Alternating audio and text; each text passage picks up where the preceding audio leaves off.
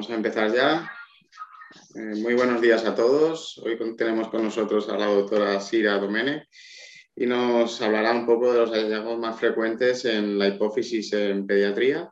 Así que cuando quieras, Sira, todo tuyo. Vale, buenos días a todo el mundo. Bueno, ah, me gustaría compartir, antes que empezar, un poco el contexto clínico y radiológico eh, del objetivo de esta exposición. Eh, yo trabajo en un hospital de tercer nivel general, es decir, la mayoría de nuestros pacientes son adultos y tiene una pequeña área pediátrica. Básicamente incluye las áreas médicas de la pediatría y entre ellas la, endocrinología. Eh, ¿Esto qué, repercute en la actividad, en el número de pacientes que hacemos? que es mucho menor que en un hospital pediátrico, y también en el enfoque, aunque no queramos, partimos desde una manera de hacer estudios de protocolos y de valorar incluso la patología desde nuestro estilo, entre comillas, de adulto. Este contexto nos ha comportado un aprendizaje un poco más lento y que parte de la experiencia propia.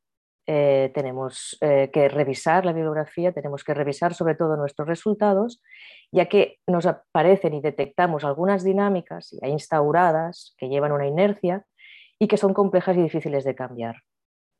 Al final, todo ello nos ha llevado a una autoevaluación y reajustar los protocolos de estudio que hemos valorado junto con los, con los pediatras para llegar a un consenso entre los clínicos y nosotros, los radiólogos, para manejar los hallazgos más frecuentes en la patología que se estudia, sobre todo eh, más frecuentemente en nuestro centro.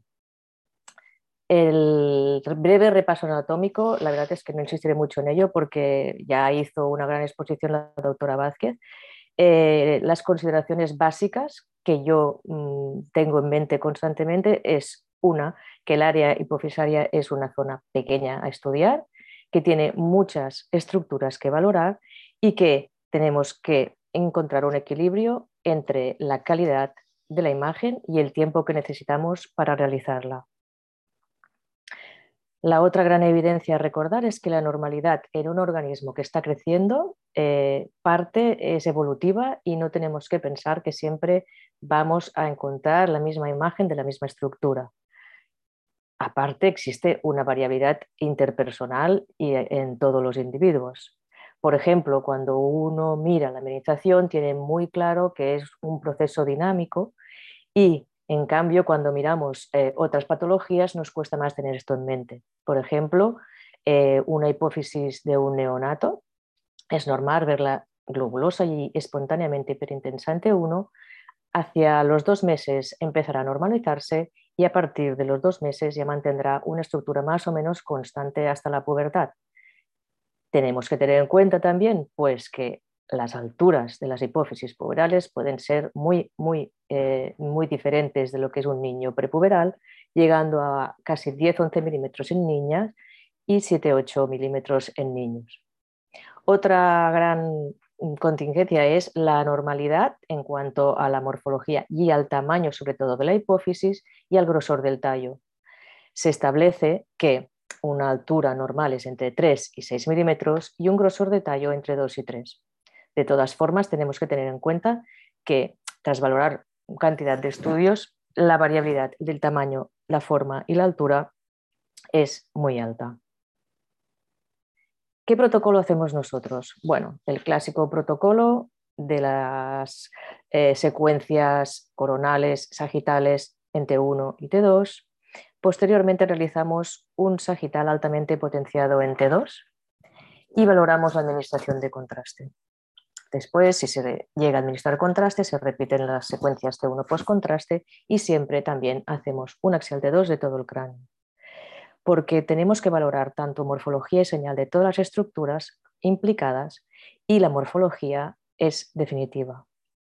¿Por qué lo digo esto? Porque tenemos una secuencia que tiene más sensibilidad para valorar la estructura y el grosor del tallo hipofisario que una secuencia con contraste potenciada en T1. Tener en cuenta que el filoview pequeño y los cortes de 2 milímetros son muy sensibles al movimiento y tenemos que ajustar bien las secuencias para no prolongar el estudio más de lo necesario y obtener una calidad suficiente para el diagnóstico. Por ejemplo, este es el típico estudio de un niño de 7 años, 8 años, que es movidito, que tiene esta especie de movimiento de base, que no se está quieto. Y en el sagital T1, pues, pues uno puede dudar si este tallo presenta una nodularidad. Em, realizamos in situ la valoración. Yo estoy al lado o me envían las imágenes de lo que estoy haciendo y al hacer el sagital 3 de CIS o el altamente potenciado en T2, puedo Mm, determinar que el tallo no tiene ninguna nodularidad y evitar la administración de contraste. Este es otro ejemplo eh, en el que la neumatización del seno esfenoidal también es cambiante, eh, se va neumatizando a medida que el niño va creciendo y nos puede dar una falsa imagen de nódulo aquí en la hipófisis derecha, aunque no se ve claro en el T1, sí que parece que hay una cierta simetría, pero si estamos valorando en este momento el estudio, miramos los sagitales, descartamos que haya un nódulo y descartamos también así la administración de contraste. Bueno, ¿qué endocrinopatías eh, son más frecuentes? A nosotros casi el 90% de las peticiones que nos llegan del servicio de endocrinología son o por pubertad precoz o por estudio de talla baja. Las peticiones de pubertad precoz son más frecuentes en niñas y las peticiones para el estudio de talla baja en niños. Eh, vamos a ir analizando un poco eh, estas dos causas, teniendo en cuenta que la pubertad precoz es una anomalía por hiperfunción y que tenemos que tener un poco claro el concepto de, pubertad precoz central y de pubertad precoz periférica. Eh, brevemente recordar que la pubertad precoz central es la que se genera a través de la activación del eje del hipotálamo. El hipotálamo libera hormonas, activa la hipófisis y la hipófisis a su vez libera la LH y FSH que estimulan las gametogénesis y esteroidogénesis. La periférica, en cambio, es aquella que la liberación de esteroides gonadales no es secundaria a la acción del hipotálamo, sino que hay una causa periférica que nos genera la elevación de esteroides centrales. Bien, ¿Cómo nos podemos aproximar a la etiología? En la pubertad precoz, eh, basándonos sobre todo en la edad y el género. ¿Por qué nos genera una aproximación etiológica la edad y el género? Bien, recordemos que la edad de inicio de la pubertad es diferente en niños que en niñas. Eh, se considera que pubertad precoz en niñas es cuando aparece antes de los seis años, mientras que en niños es antes de los nueve años. La prevalencia de detección de anormalidades del estudio depende eh, básicamente de estos dos conceptos. Esta revisión realizada en la revista del 2018 de Endocrinología Metabólica Pediátrica recoge 15 eh, estudios con 1.853 niñas menores de 8 años y llega a estas conclusiones. En una niña menor de 6 años, la probabilidad de encontrar un hallazgo es del 25% en el intervalo entre 6 y 8 años es solo de un 3% y si tienen en cuenta el global de todo el estudio, la probabilidad de encontrar una alteración eh, patológica en la resonancia está entre el 0 y el 27%. En niños se calculó que estaba entre el 40 y el 75%. Estas series son muy diversas porque hay muchos estudios recogidos.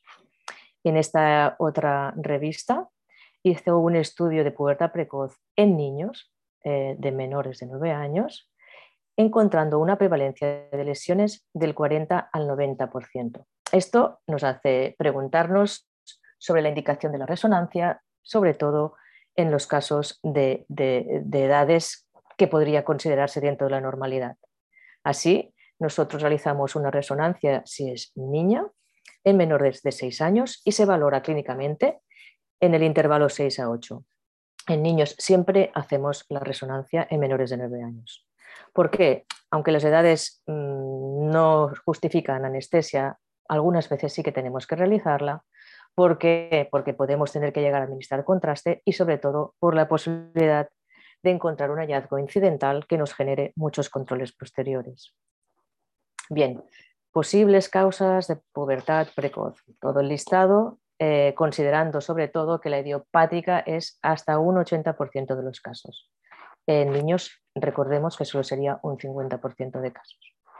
Otras causas, bueno, pues las tumorales, un amartoma, el glioma hipotalámico, quistes aracnoideos, granulomas y también recordemos que causas generales como la infección, traumatismo, antecedentes de radioterapia, secuelas de hipoxia isquemia, pueden ser factores desencadenantes ya que el mecanismo es una activación del hipotálamo, ya sea física, por compresión, como por ejemplo en las hidrocefalias, como por infiltración o afectación de, su función.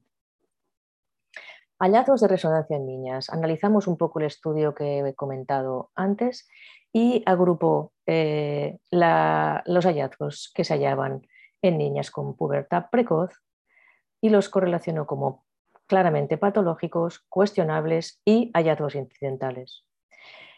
Destacar que como probablemente relacionados hablan del quiste de Radke, y como incidental el quiste pineal. Los demás eh, hallazgos eh, los relacionó como claramente desencadenantes de la pubertad precoz y fijémonos que el número de hallazgos incidentales, una N de 50 versus una N de 142, no es nada despreciable y la lista de hallazgos que podemos encontrar es también bastante larga para tener en mente cada vez que nos piden una resonancia en pubertad precoz en niñas. Este otro estudio analizaba a 317 niñas, obteniendo un 91,8% dentro de la normalidad y también destacar que citaba un 8,2% de incidentalomas. Encontramos también el quiste de Radke y el quiste pineal como incidentaloma bastante frecuente. Otra cosa son los niños. En los niños, como ya hemos dicho antes, la probabilidad de encontrar una causa eh, que es la que desencadena la, pubertad precoz es más probable. Tumores productores de gonadotrofinas, ya sea del sistema nervioso central como en áreas periféricas y también causas generales. En este estudio em, clasifica a los hallazgos de los niños en tres grupos. También eh, causa segura, causa posible y causa o hallazgo incidental. Vemos que un 17-20% de los casos con pubertad precoz o pubertad adelantada, que es otro concepto, em, se observaron hallazgos no claramente relacionados o de dudosa causalidad con la pubertad precoz.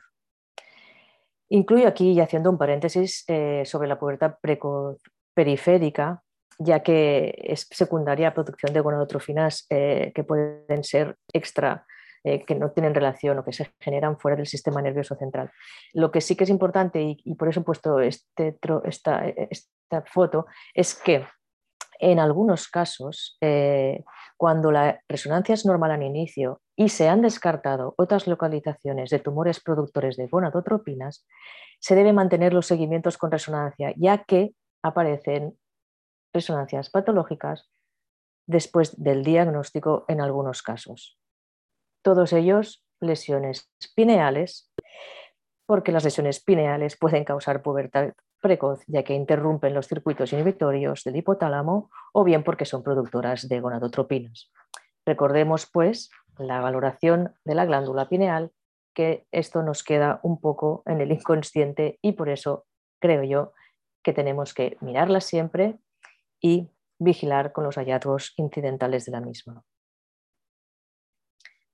Ahora explico un poco casos de nuestra serie. Eh, esta es una pubertad precoz en una niña de 5 años, donde preparamos una hipófisis de morfología globulosa que para la edad sería compatible con una hipófisis puberal. El resto del estudio no tenía hallazgos patológicos y la dimos de hipófisis puberal. Debemos recordar que una hipófisis globulosa eh, en pubertad precoz puede ser normal, pero una hipófisis normal también la podemos encontrar en la pubertad precoz.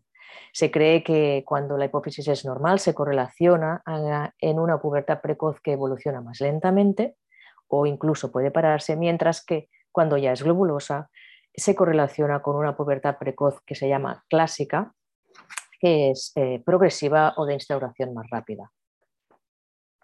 Este otro caso es una niña de tres años, que esta sí que la realizamos con sedación, que presentaba telarquia y un estudio ecográfico de mamas donde se detectó tejido glandular. observamos una hipófisis grande para la edad y, dada la edad tan temprana, realizamos el estudio con contraste. No detectamos otras lesiones. Realizamos tres controles eh, continuados y actualmente con cinco años no hemos visto ningún cambio en esta hipófisis. Esta niña actualmente está tratada con decapeptil y, se ha detectado una alteración genética en la que hay una hiperfunción de la aromatasa. Probablemente sea la justificación de la pubertad precoz. ¿Qué recordar aquí? Pues que cuando vemos una hipófisis eh, globulosa en edades claramente tempranas, normalmente ponemos contraste. No obstante, en los controles, si no vemos cambios, eh, dudamos y nos intentamos eh, retener en la administración de contraste los, si no hay cambios de imagen ni de clínica. Ante una hipófisis sugestiva de hiperplasia puberal, hay que buscar la posibilidad de lesión intraglandular, quiste de Radke bastante frecuente, adenoma muy raro en edades pediátricas tempranas y tumoral, que es lo que más nos preocupa, un craniofaringioma, por ejemplo, o encontrarnos dentro de un contexto de neurofibromatosis tipo 1. Este otro ejemplo es de pubertad precoz en una niña de 8 años, en el que sí que detectamos una hipófisis globulosa y un lipoma del suelo hipotalámico. Esta niña mm, debutó con la aparición de voto mamario y pubarquia en una edad límite para considerarse dentro de la normalidad, pero justamente encontramos un hallazgo. Finalmente, este otro caso en el que detectamos una hipófisis globulosa en una niña de 6 años y administramos contraste, obteniendo la imagen del quiste de Radke. Esta, perdón, este pone de manifiesto el quiste de Radke y un seguimiento de la lesión en el que demostramos su estabilidad. Tenemos otros ejemplos de quiste de Radke. En este caso los dos son niños, un niño de 9 años, este otro también es un niño de 9 años y nos demuestra eh, la presencia de una lesión hipocantante y de localización central eh, en los dos estudios. En este era muy pequeñita la área que no captaba y que en el T2 parecía también de baja señal y que también seguimos durante un tiempo. Este otro ejemplo es el del típico incidentaloma. Tenemos hallazgos incidentales en niños que estudiamos por pubertad precoz. Este es el caso de una niña de 6 años con la telarquia bilateral, una ecografía de útero en el que también lo describieron como puberal y el único hallazgo es un quiste en la pineal, una pineal engrosada que tiene una parte posterior con pequeños puntitos microquísticos y que tras administrar el contraste realza la, parte sólida. Eh, ¿Qué hicimos? Pues recomendar eh, seguimiento, administrar contraste al menos en la primera y vemos que durante los seguimientos esta lesión ha permanecido estable en el tiempo. Seguimos adelante pues, con la segunda endocrinopatía más frecuente. Eh, bueno, segunda, primera, esto es un poco relativo, pero bueno, otra de las típicas endocrinopatías que estudiamos, la, la anomalía o el estudio de la talla baja. Esta anomalía secundaria a hipofunción del eje. Eh, para aproximarnos, en vez de aproximarnos a su, posibilidad de, a su posibilidad de hallazgos patológicos, en vez de a través de la edad y el género, lo haremos teniendo en cuenta si el déficit de hormona de crecimiento es aislado o combinado. También ah, hay un gran número de casos en los que no se encuentra ninguna alteración en el estudio de imagen. Es importante disponer de una buena información clínica antes de valorar la resonancia, ya que, como en un artículo del Pediatric Radiology de 2012 de Chai, observó que la posibilidad de obtener un resultado patológico en estos estudios es mucho más alta cuando el déficit de hormona de crecimiento es combinado o múltiple y, no, y más frecuente encontrar normalidad en el estudio cuando el déficit es aislado. Etiología, bueno, un poco eh, comentar sobre el síndrome de interrupción, que consiste en estas tres, una o dos de las tres eh, anomalías estructurales, con aplasia, hipoplasia de la adenohipófisis, la neurohipófisis ectópica y la hipoplasia o interrupción del tallo. Se describen también eh, clásicamente la silla, la silla, turca vacía, que es una eh, imaginación de la cisterna supracelular, quiste de Radke, y también se describe como asociada a los trastornos hereditarios como el Kalman o anomalías craniofaciales. Causas adquiridas, aparte de la tumoral, que tenemos que tener en cuenta también la traumática, las hipofisitis y causas generales, como en el otro caso, meningitis, tuberculosis. También destacar que la hiperplasia de, hipófisis se puede observar en los déficits de GH cuando es combinado por un hipotiroidismo. Esto es un pequeño eh, eh, una pequeña comentario del, artículo que he dicho antes del, del Radiology, en el cual la resonancia normal es de 26 casos, 25 cuando tenían un déficit aislado y solo uno cuando el déficit era múltiple. Es importante distinguir estas causas estructurales ya que pueden condicionar un déficit de GH permanente. Como ejemplos, pues bien, estas imágenes superiores corresponden a un niño de 9 años con talla baja y lo que hablamos al principio, una hipófisis con un tamaño dentro de la normalidad, en el límite, alrededor de 3. Bueno, lo ponemos como límite de la normalidad porque la glándula nos pareció morfológicamente normal.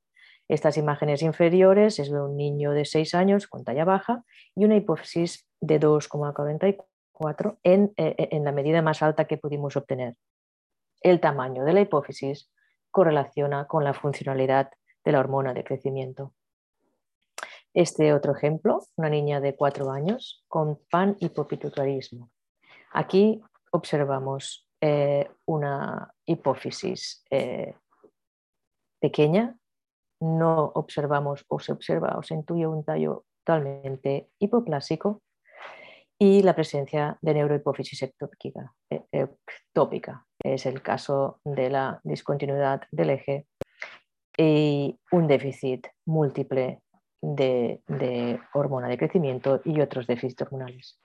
Evidentemente, como hemos comentado antes, la integridad del eje es necesaria para el funcionamiento de la hipófisis.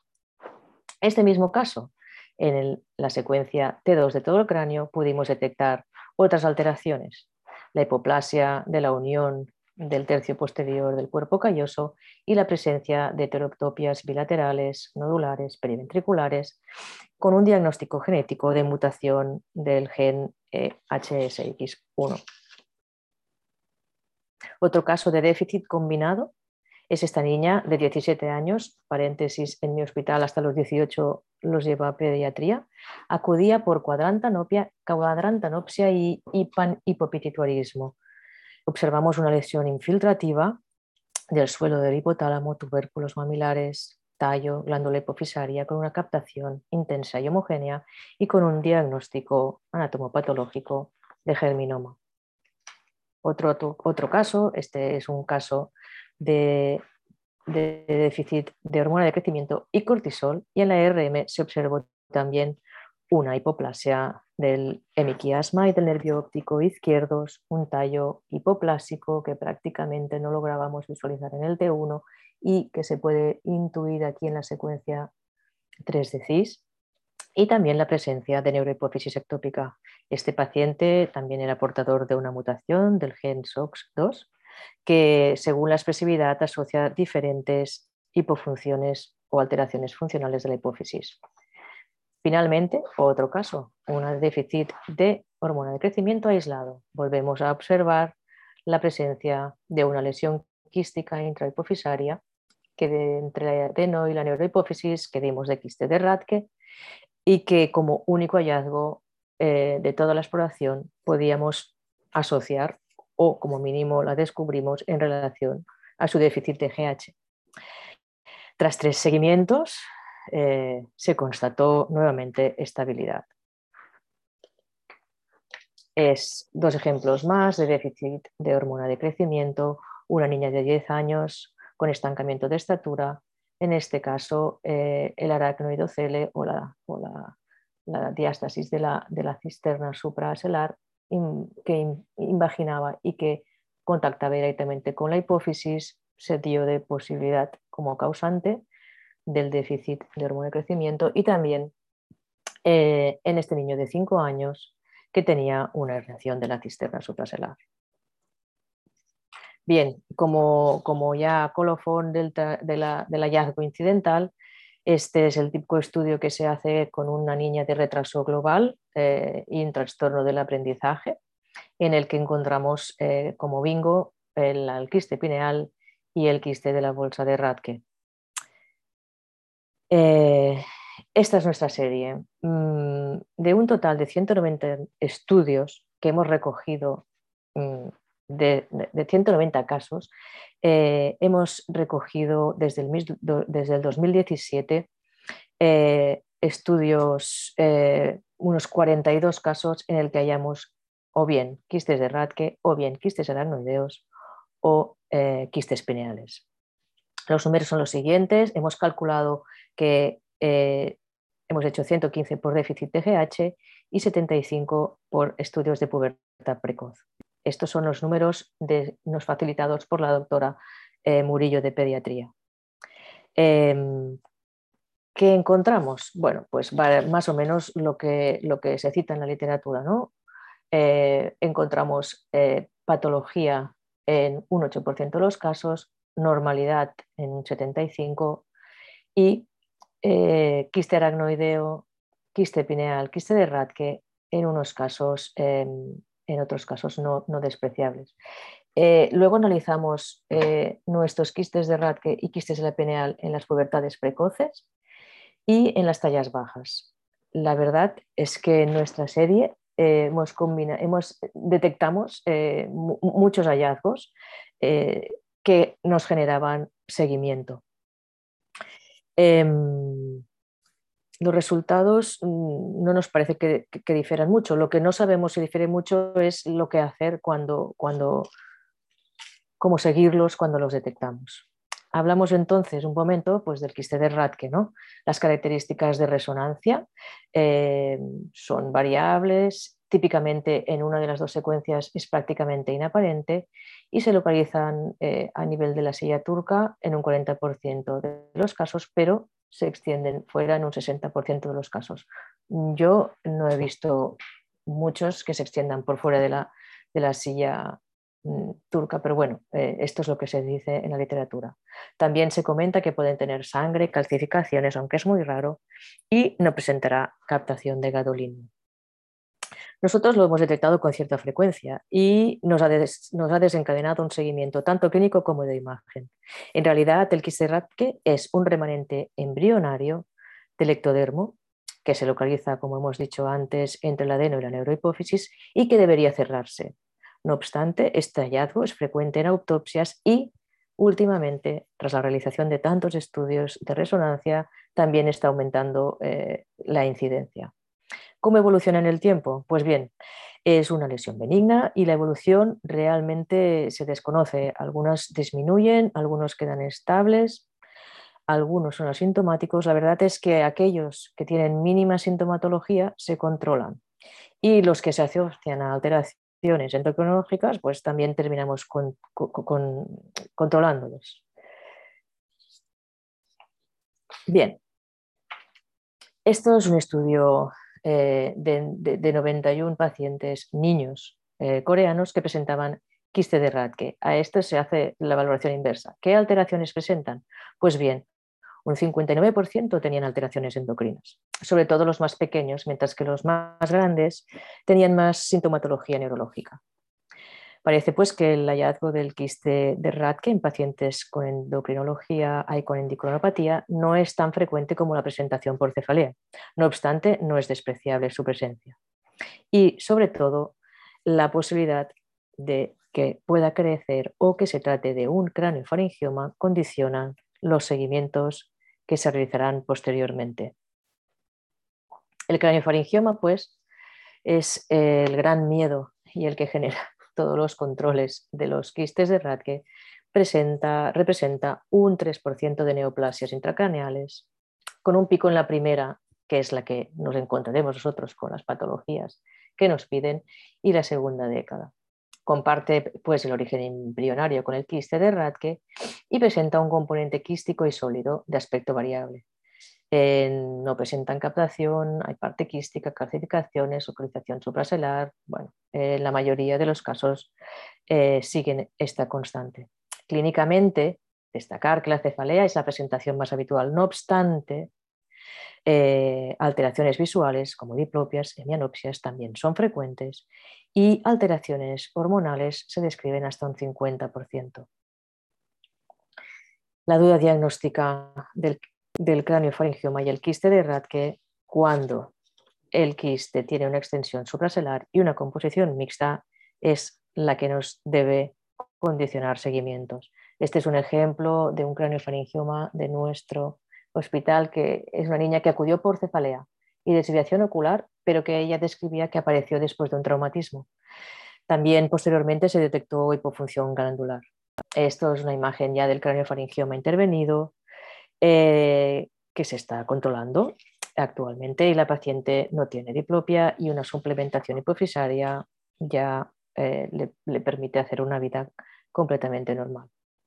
El otro hallazgo, el quiste pineal.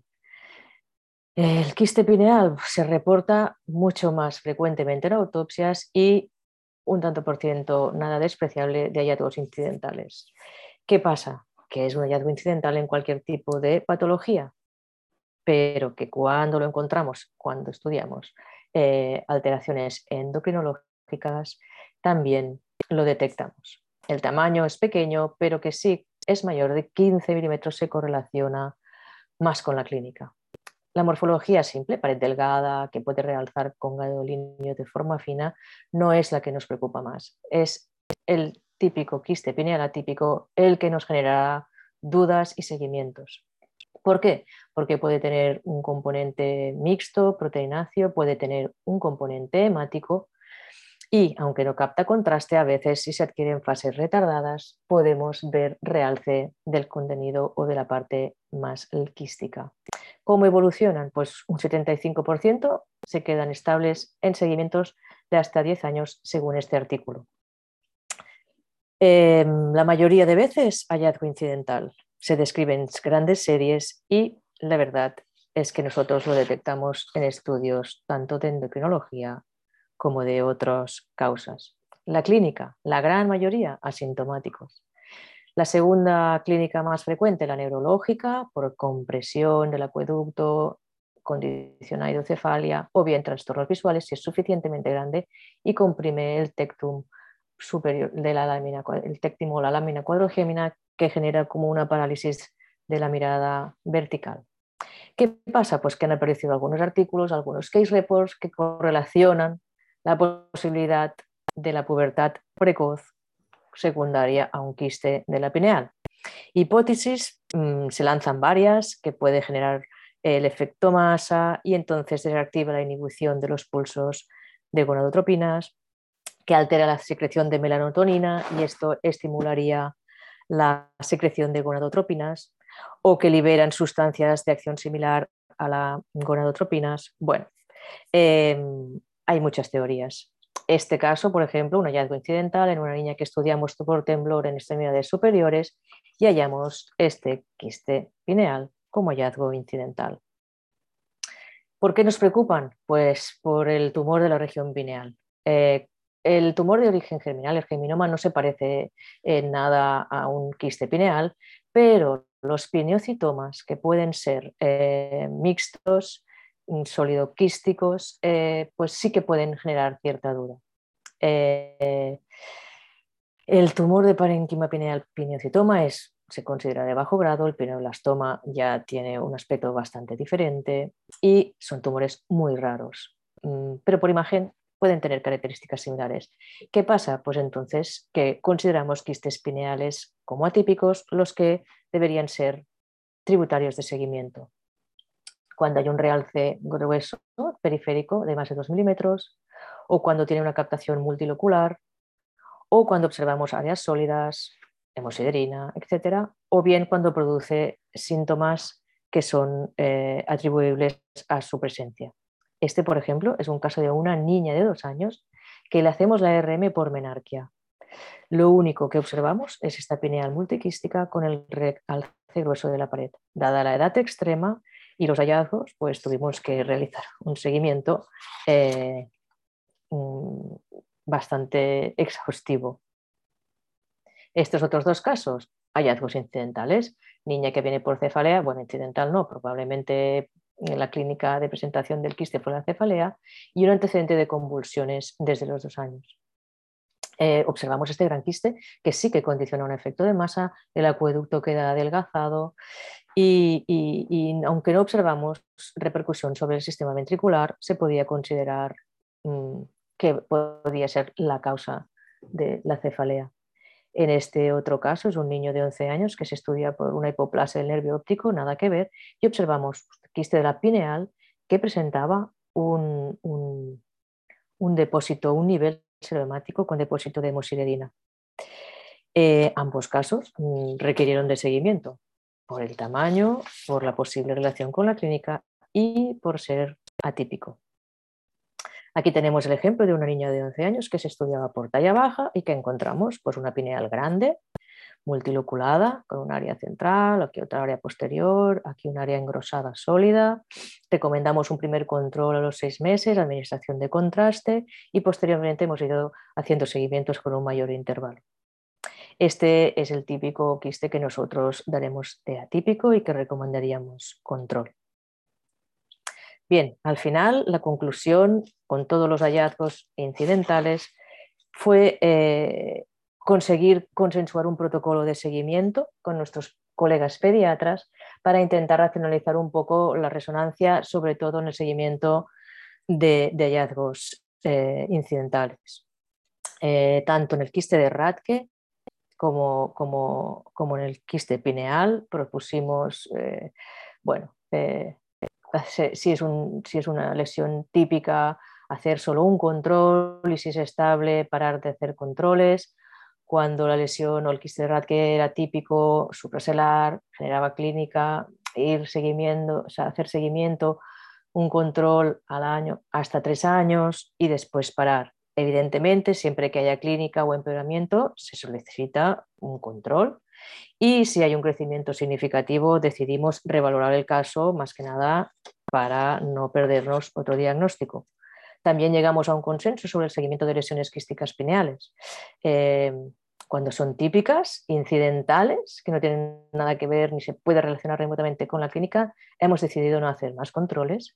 Y cuando son sintomáticas, sobre todo hablamos de las cefaleas, hacemos un control y si es estable, se sigue únicamente por control clínico. Cuando son lesiones atípicas, características que ya hemos dicho, con la intención de detectar un tumor pineal quístico, que es muy, muy raro, realizamos estos primer control más precoz y finalmente un control anual también durante tres años. Como conclusiones, eh, decir que es importante conocer eh, la, la, resonancia del eje hipotálamo hipofisario en estos dos estudios tan frecuentes que nos piden y sobre todo de los hallazgos y de su significado. Es importante saber lo que buscamos según si estamos eh, valorando hipofunción o hiperfunción de la hipófisis y sobre todo enfocarlo según edad y género o si es uni el déficit de función o múltiple. Tener en cuenta que mayor número de estudios implica mayor número de hallazgos incidentales, que aún no hay un consenso claro de la relación de causalidad de los quistes de Radke y las alteraciones endocrinas, que los quistes que no son típicos y se consideran incidentales tienen una tendencia al seguimiento y que debemos llegar a un consenso eh, sobre el manejo y el seguimiento según el contexto de hospital en el que trabaja cada uno. Finalmente, decir que seguir lesiones típicas, estables clínicamente o incidentales no aporta ningún beneficio en el manejo del paciente. Muchas gracias. Muchas gracias, Sira, por la excelente presentación, muy completa. Eh, tenemos bastantes, varias preguntas. Eh, a ver, ¿estás, Sira? Estoy, estoy. Ah, vale, que se había ido el, se había ido el, vídeo. Ah, vale. Ah, bueno, si quieres empezamos por las de Salva Pedraza, que es el que primero ha preguntado. Y te pregunta si recomiendas hacer informe estructurado para valoración por RM de las lesiones hipofisarias. Vamos, que sí, recomiendas para los estudios que has explicado un informe estructurado. Eh, ahora ahí se dobla, ¿no? El estudio, el informe estructurado yo creo que es muy, muy útil, eh, sobre todo en, patologías eh, que realizamos eh, muy frecuentemente su valoración. Nos permite, a la vez que lo hacemos, darnos cuenta de, de que estamos valorando todas las, todas las áreas, de que estamos mirando todos los tamaños, todas las consideraciones, pero también creo que es muy importante dar un espacio de opinión, mm, de valoración radiológica propia, de la propia experiencia. No, evidentemente no será igual en un hospital con mucha experiencia que con poca, pero sí eh, un poco el, el apartado de, mm, dadas las consideraciones clínicas y radiológicas, mi opinión es tal, eh, creo que, es muy importante recoger que esto en un informe estructurado se puede contemplar sin ningún problema. Perfecto. Tenemos otra pregunta. Y pregunta si tú crees que el informe de lesión hipofisaria debe ser cualitativo solo o podría incluir la valoración cuantitativa de ciertos biomarcadores. Bueno, eh, se puede incluir, se puede incluir eh, algunos algunos, algunas límites, medidas, eh, morfologías están, están, están indexados y, se puede utilizar. Em, sobre todo, si la persona tiene experiencia con las diferentes edades, eh, la valoración subjetiva es importante. Tener una base eh, de, datos también, también se puede asociar. Pero sí que la variabilidad eh, es importante no poner etiquetas De, cosas muy patológicas que después igual haces una resonancia al cabo de tres años y, ya, se ha normalizado según el concepto nuestro de normalidad. También hay cierta tendencia, en algunos estudios he leído que se valoran pues, las señales eh, de la difusión, del ADC, en algunos, en algunos quistes de RAD, que bueno, hay, hay diferentes posibilidades y yo creo que es un complemento. Siguiente pregunta, que también es típica de Pedraza. Si, la inteligencia artificial ayudaría en, estos, en estos estudios de un órgano tan pequeñito dentro del cerebro como es la hipófisis. Bueno, pues no, con tantos, Con tanto movimiento y tanta, no sé yo, ¿eh? Estoy ahí metiendo la pregunta como... sí, siempre que puede. Eh, bueno, no lo sé. La normalidad, eh, ostras, es que, bueno, supongo que llegará un momento que la inteligencia artificial tendrá tanta experiencia y sabrá tanto que podrá decirte, ¿no? Normalidades. En el momento actual, eh, es que es tanto el contexto, también hay que mirar el resto del cerebro. Mm, no lo sé. Yo creo que en el futuro, probablemente, probablemente nos pueda decir, esto es, como mínimo, esto es normal. Vale, después, a ver que tengo a mis perras excitadas. Ya, espera un momentito. Deben estar los, problemas del directo, no pasa nada. no pasa nada. Seguro que la, limpieza de la escalera, que le tienen un odio que no veas. Dice que si la medicina nuclear también puede ayudarte en la valoración de lesiones hipofisarias. Bueno, pues yo no lo sé, la verdad. Eh, en mi casuística, en mi hospital y en el tipo de, lesiones que estoy encontrando, eh, no lo sé. La verdad es que nosotros cuando hay lesiones tumorales, normalmente el paciente ya se deriva y a un hospital donde haya eh, cirugía, neurocirugía y, y oncología y entonces no lo sé, eh, la verdad es que no lo sé. No puedo ayudar. Yo he perdido a Diego. No, espera, que estaba solucionando un poco ah, aquí el jaleo que hay. No pasa Perdón, nada. ¿eh? No pasa nada. Es que no, ni, ni, te podía escuchar casi de la que estabas liando. También pregunta Salva si la administración de contraste podría ayudar en la valoración de resonancia.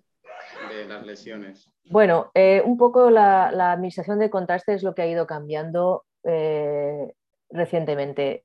lo, como he dicho al principio, estar al lado de, o en el momento en que se realiza el estudio, valorar bien la morfología eh, y hacer el, Super T2 sagital nos permite descartar la administración de contraste muchas veces. La verdad es que la tendencia del adulto es poner contraste de rutina y en esto yo creo que hemos de cambiar, ¿no? Cada vez se, se realiza menos. Eso sí, hay que estar, hay que estar para, que, para poder, poder decir si lo administramos eh, en el momento que estamos haciendo. ¿no? Este es, un poco el balance entre lo pongo todo el mundo, ¿no? pero claro, no es adulto, es un niño y, genera también ¿no? una, una, angustia poner, pinchar, es valorarlo en cada, en cada situación. No, no aporta eh, mucha más luz excepto en determinados casos, como hemos enseñado, ¿no? Eh, casos de edades muy, muy extremas, eh, lesiones que te pueden parecer tumorales, pero morfológicamente el super T2 para descartar nodularidad o engrosamientos,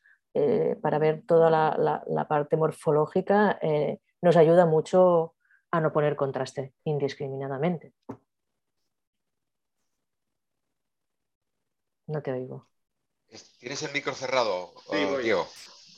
Eh, la siguiente pregunta del doctor Pedraza sería que si tu experiencia es mejor hacer resonancia en 3T para valorar una lesión hipofisaria en pediatría. Bueno, en nuestro caso sí. Primero porque la secuencia, en la nuestra test las tenemos secuencias eh, que pueden hacer 2 milímetros más rápido que en la de uno y medio, porque además tenemos secuencias que hacen reducción del ruido con lo cual el niño, si ya no lo tiene sedado, está mucho más tranquilo. Ahora con las gafas ya, ya será diferente, pero mucho mejor. Y también porque la definición, la resolución espacial eh, es mucho mejor en, en, la 3 Teslas que en la 1,5, que no es mala la 1,5, eh, que también tiene su, su utilidad, pero que en pediatría el área es más pequeña eh, y sobre todo podemos ir más rápido y tener mejor calidad. La última pregunta al doctor Pedraza. Eh, en tu experiencia, ¿en qué indicaciones hay que hacer control por resonancia de lesiones hipofisarias? Es un poco, creo que lo has explicado al final. Sí, al final es el consenso que llegamos, ¿no? Sobre todo eh, cuando son lesiones dudosas, eh, como el quiste de el quiste peneal, que unos dicen que sí, otros dicen que no. Cuando es una lesión típica, se puede hacer un control, un control y después stop controles. Ahora, si tiene características atípicas, si genera algún tipo de sintomatología, aunque no sea endocrinológica, eh, podemos ir siguiéndola. No obstante, también pusimos un stop a los tres años de seguimiento para no eternizar todos los seguimientos. Cuando las lesiones ya son patológicas o claramente relacionadas, pues se hace el seguimiento clínico y radiológico habitual. Dejaremos la última pregunta de Pedraza para el final. Si quieres, hacemos otras preguntas de, otros, de, otra gente de la audiencia. El doctor Vilanova le pregunta si en el protocolo que has descrito de contraste, eh, o sea, en el protocolo que has descrito de contraste no es dinámico. Que si no sería necesario en pediatría que fuese dinámico. Yo, por nuestra experiencia, eh, eh, no, utilizamos el dinámico. Mm, primera, porque realizar un dinámico bomba, poner eh, cantidad de rápida de contraste y la poca probabilidad de encontrar un, adenoma, eh, pues, pues nosotros hacemos administración estándar, eh, con una vía muy pequeñita y, y lo menos invasiva posible. Mm, esto es lo que hacemos y de momento, te digo, alguna vez sí que hemos encontrado un microadenoma, pero era una niña de 13 años, mayor, y que además no venía para nada por una alteración endocrinológica, que además la función fue normal. Eh, nosotros, yo no lo hago. Vale, perfecto. Y otra pregunta de la doctora Eva Gómez es si informa según límite superior e inferior del tamaño hipofisario por edad. Intento correlacionar el límite inferior de 3 milímetros siempre, eh, ni edad ni, no edad. Si es menor de 3 milímetros, evidentemente en un niño más pequeño pues puedes poner que está en el límite, pero pero en pequeño me refiero a, lactante, pero, pero menor de 3 milímetros no, se considera una hipófisis un poco eh, fuera de la normalidad hipoclásica. El límite superior, este sí que, eh, ¿no? sobre todo en niñas, en estas edades que aún no son puberales, que son prepuberales, podemos tener una hipófisis normal que sea bastante alta, bastante grande. Nos limitamos un poco, pero siempre un poco eh, sin ser muy, muy, muy estrictos. Tendríamos la última pregunta de toda la audiencia, sería del doctor Pedraza, y nos pregunta si en tu experiencia las secuencias de difusión tienen alguna utilidad en la valoración por resonancia de las lesiones hipofisarias. Según mi experiencia, mm, mm, no, no, no hago difusión. O sea, mi experiencia en este caso, igual Mónica o, en San Juan de Deu eh, la, hacéis. Bueno, si quieres, hago un comentario ya a propósito de eso y lo que has hablado de la valoración de todo el cráneo, que yo creo que es el comentario más importante cuando hablamos del tipo de patología que se ha presentado, eh, niño versus adulto, ¿no? Y a mí me ha gustado como, mucho cómo lo has hecho, ¿no? Este enfoque tan práctico, porque es muy importante no ir con el piloto automático pensando en la hipófisis y es muy importante pensar que lo que tenemos que valorar es todo el cráneo, a pesar de que eh, la probabilidad de tener hallazgos es muy, eh, es muy baja, pues sí que los hallazgos pueden ser importantes y es fundamental adquirir secuencias o, o superpotenciadas en T2, como has dicho, nosotros tendemos más a hacer eh, los volumétricos 3D en T1 para descartar que haya un amartogo hipotalámico o en el caso de que haya una sospecha de un tumor germinal, pues ahí así que eh, pondríamos contraste, pero siempre eh, hacer secuencias de, todo el cráneo y ahí a veces, sobre todo si hay una sospecha tumoral, es donde sí que vamos a hacer la, la difusión. Y luego el otro tipo de patología que, de la que has hablado, que es el panhipopituitarismo, y has presentado varios casos genéticos, ¿no? Estos casos, el enfoque diagnóstico lo vamos a hacer si tenemos secuencias de todo el cráneo, no, solo, secuencias centradas en la hipófisis. Entonces, es muy importante, pues eso, siempre eh, pues tener esta sospecha de que la causa de lo que le pasa al paciente muy probablemente no la vamos a encontrar en la hipófisis. ¿no? Y yo creo que ese es el, el, resumen y la, y la, gran diferencia entre, entre, la patología pediátrica, sobre todo del, del, niño pequeño que estamos hablando cuando está verdaderamente bien indicado por pubertad precoz, menores de 8 años en niñas, menores de 9 en niños, o en el caso del panhipopituitarismo que afecta más de, de una hormona. Ahí es donde hay que estar más, más atento. Bueno, pues muchas gracias. Yo no sé si el doctor Pedraza quiere añadir algo más. Bueno, eh, muchas gracias, eh, Diego, por tu excelente moderación. Gracias, Sira, por tu excelente también ponencia. Y Mónica, muchas gracias también por tus comentarios. Yo hago un pequeño resumen. A ver, Sira, yo creo que nos has dicho cuatro cosas. Nos has dicho, a ver, cuidado, miraros la edad. En el caso de pubertad precoz, eh, niños por debajo de 9, sí, y niñas por debajo de 6, niñas de 6 a 9, lo miramos. Después nos has dicho a la técnica bien, nos has dejado todos ahí, has sorprendido con Super T2. No sé, pensamos que a ver si hacemos el Super T2 bien o no. Super T2, corte de 2 milímetros, pero Super T2. Después nos has dicho, está bien que os preocupéis del craneofaringioma, pero no os paséis. O sea, no sobrediagnosticar, lesiones que son totalmente incidentales. Y después también ha dicho, no os paséis no nos has dicho, no os paséis con los seguimientos. Si están asintomáticos, es un hallazgo incidental, no vale la pena, ¿no? No sé si te parece bien estas cuatro recomendaciones de alarma que nos has hecho. Sí, sí. Y, también, sobre todo, lo que ha dicho Mónica, siempre hacemos una secuencia de total cráneo. Muy bien, perfecto. Muy bien, pues muchas gracias a todos. Eh, solo recordar que mañana el doctor Xavi Vargalló nos hablará de la utilidad de la inteligencia artificial en la radiología de mama, la mamografía. Están todos invitados. Gracias, Sira, gracias, Diego, gracias, Mónica, gracias a todos. Que tengáis un buen día. Nos vemos mañana. Vale, muchas, gracias. Nos vemos mañana. Adiós, buenos días. Adiós. Adiós, adiós.